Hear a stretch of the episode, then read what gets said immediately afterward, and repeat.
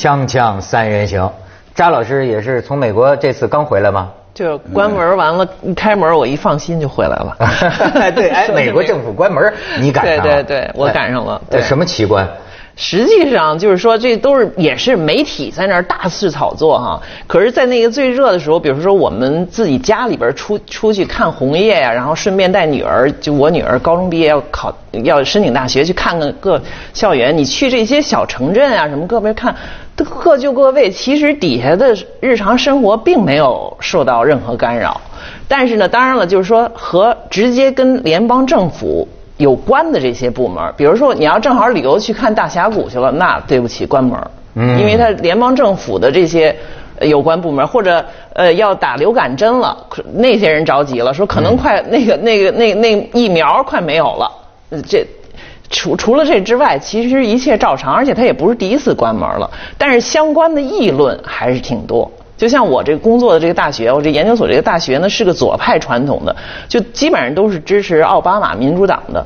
里边就有一个说法，当然这次普遍的民调都是抱怨共和党太极端了，反对这个奥巴马医保嘛。但是也有一些人议论，就是说这背后还有一个种族问题，他就借这件事儿，本来就看你这个黑人总统，他就是看不惯、看不顺眼这些共和党的极端的，他就要挑他，但是又。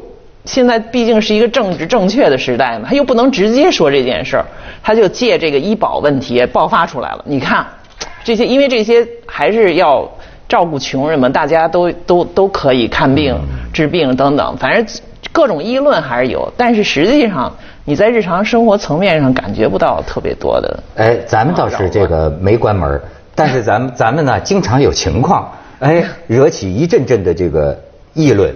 最近都在聊这个谁啊？季建业啊，这个季建业，这名字说很有意思啊。南京的这个古称是建业啊，建业是吧？季建业，您听说什么议论了？不是，我要对季建业的具体情况啊，我不知道。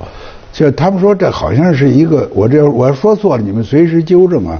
他是一个非常强力的强势领导，没错，以强人式的，嗯，就是说是走到哪儿啊。这个什么说砍树就砍树，说拆房就是拆房。没错，就是说当市长的时候管书记的事儿，当书记的时候管市长的事儿。他可能是这个呢，就是从中国文化上来说，他是犯了大忌。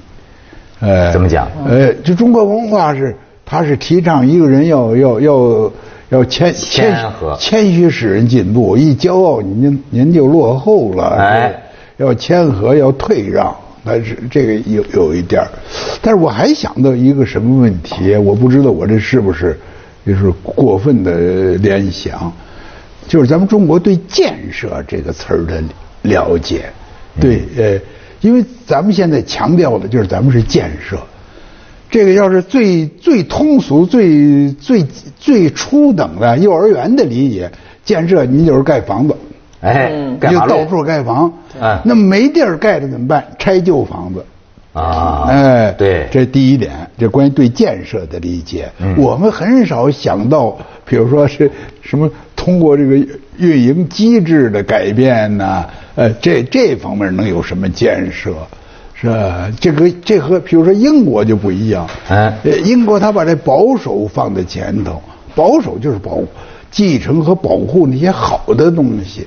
是吧？那么建设呢，是在这个保守、保守好的东西的基础上来建设。哎，所以保守派，呃，是咱们过去是个贬义词，我们认为非常贬义，哪有人敢说自己是保守派的？哎，哎，我这是一个观念，还有一个观念就是新跟旧。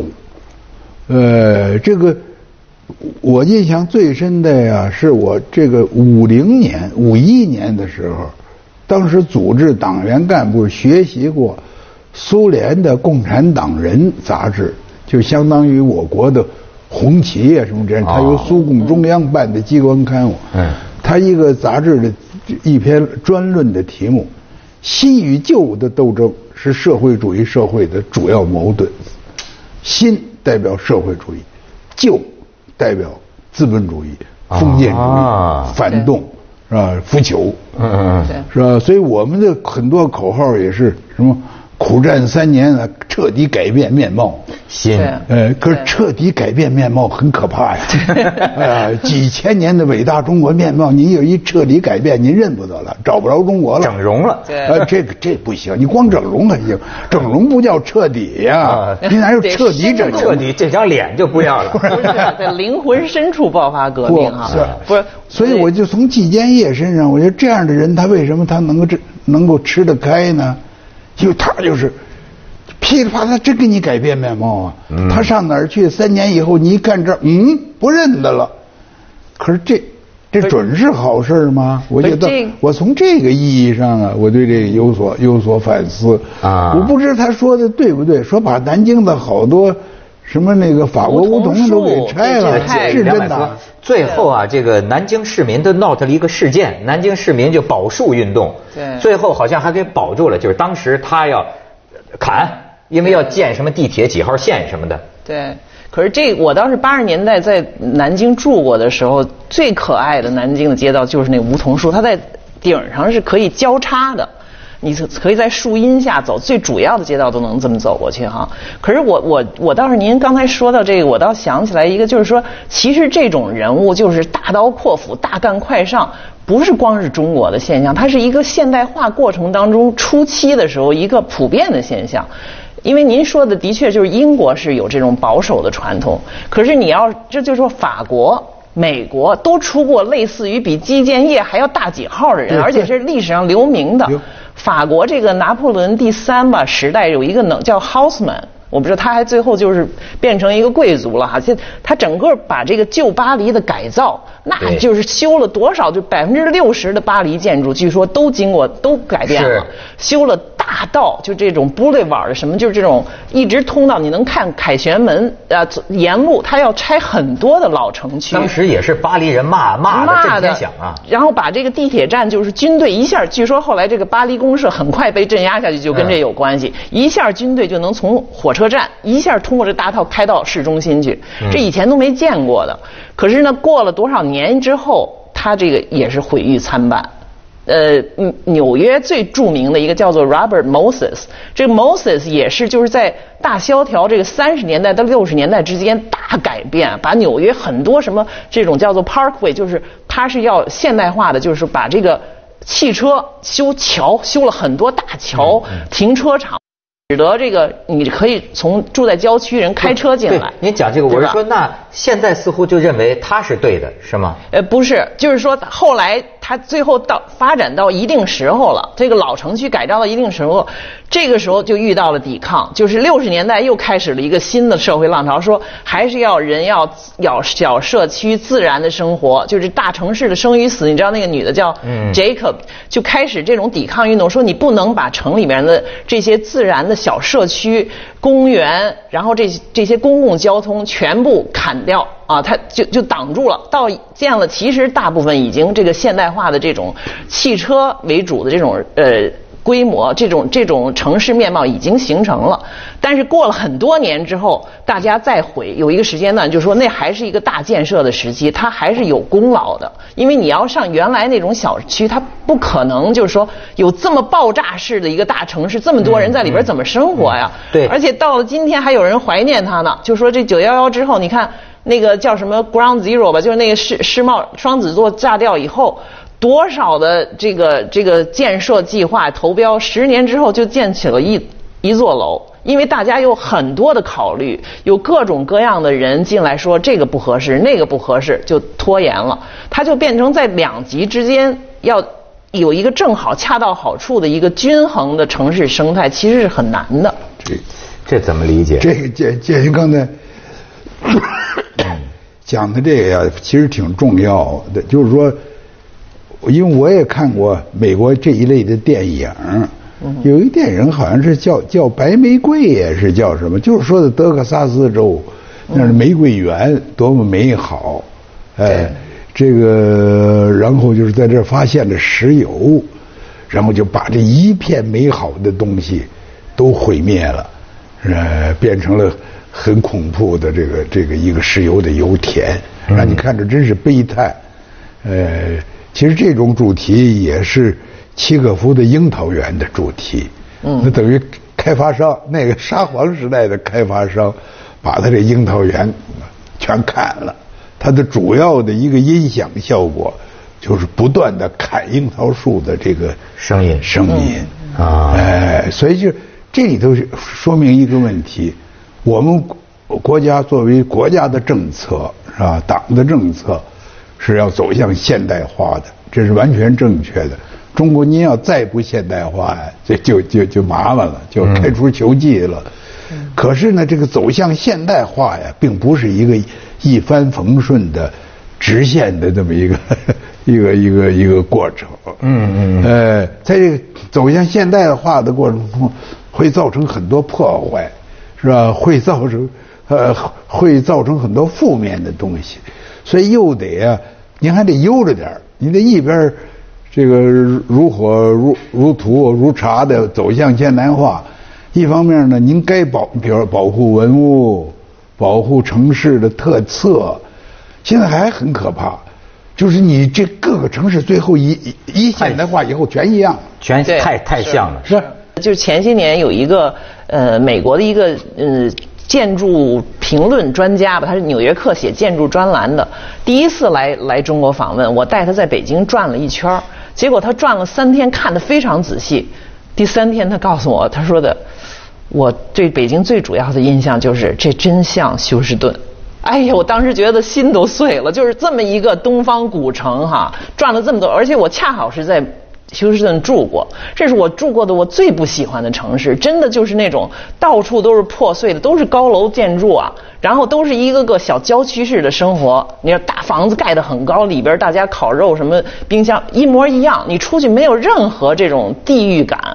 对吧？地地方就您原来说那玫瑰园，那都是都在只能在怀旧小说里边看一看了。现在的这种德州人的生活方式跟所有全世界的都一样，然后北京就居然让他觉得像了休斯顿，而且我觉得他说的还真是从专业眼光看，真是有道理。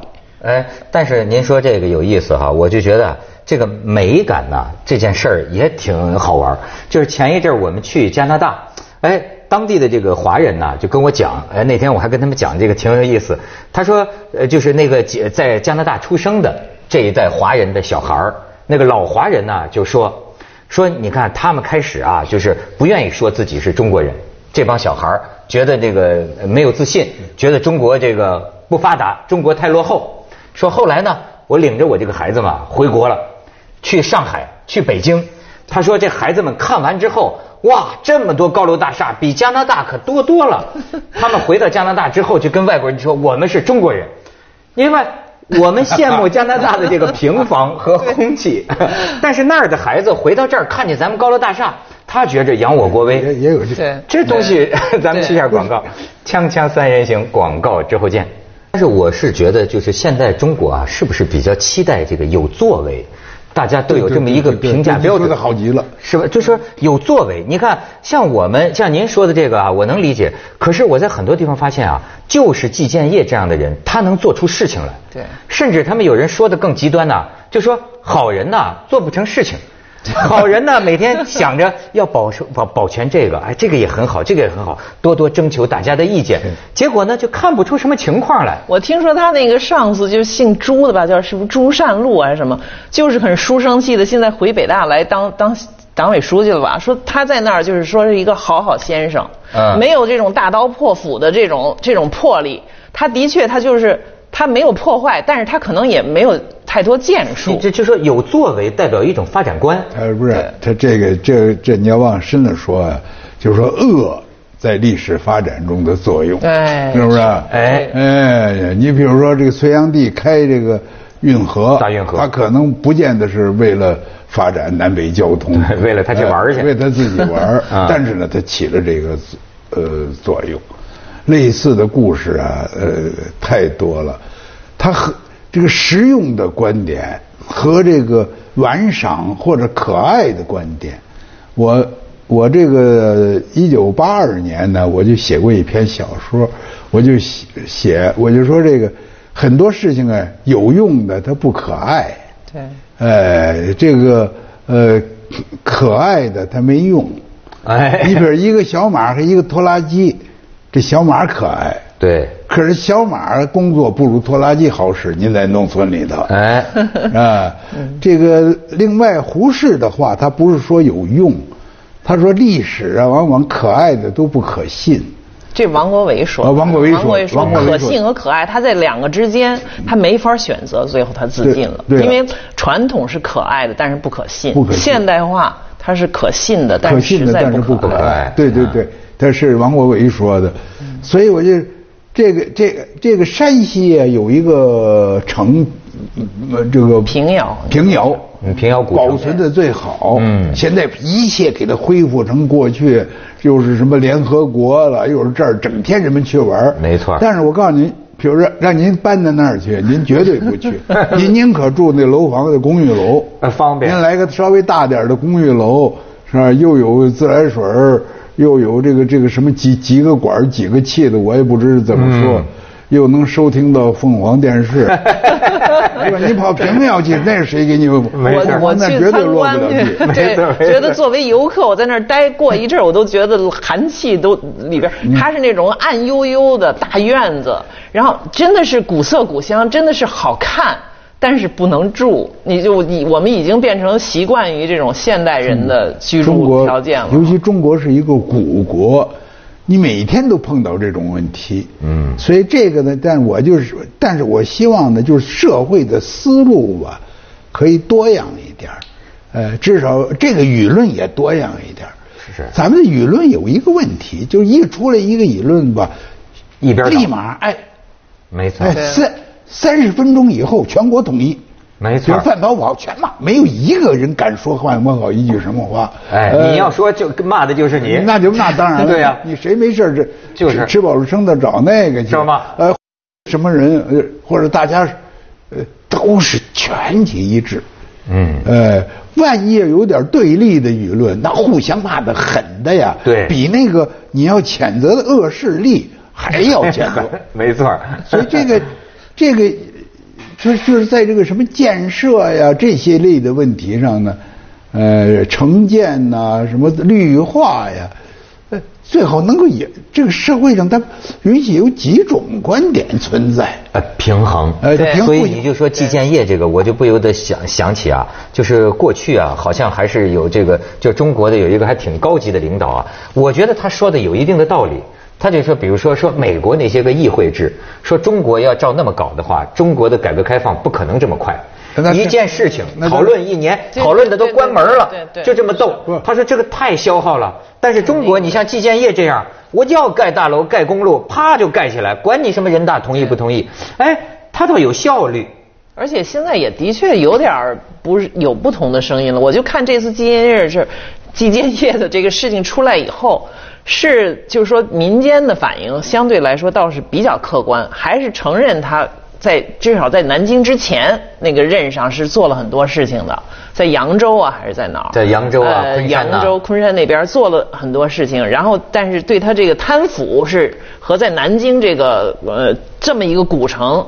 呃这种做法太粗暴，是有有就是毁誉参半了。可能有轻举妄动的地方。嗯轻举妄动，哎，这种人往往是轻举妄动的妄。动我经常见到这样的人，这往往我就说啊，这样的人是能干出事情来的人。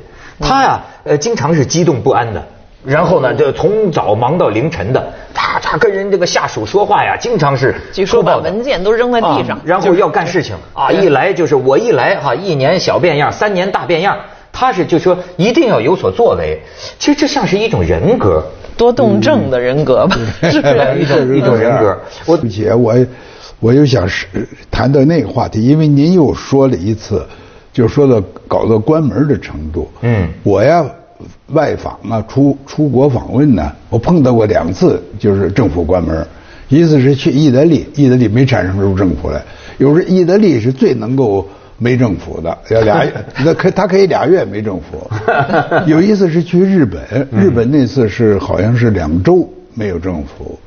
他的社会仍然井然，对所以这个也也值得我们研究。靠什么维持的？对我我的认为，第一，他分清政治家和公务员。啊呃，所谓没有政府，就是政治家这儿定不下来的。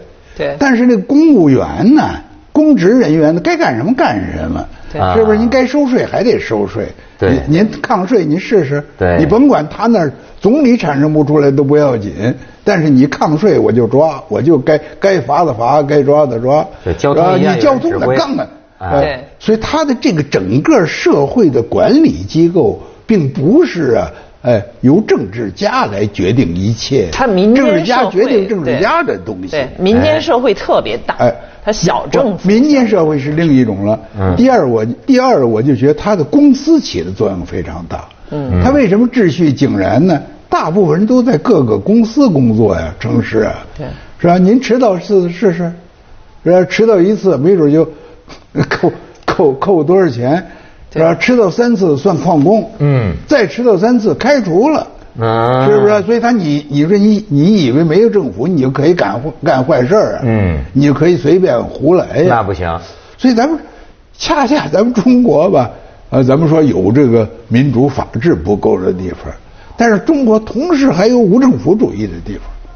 啊，那要没人管，乱了营了。我我在美国呀，那是哪个大学？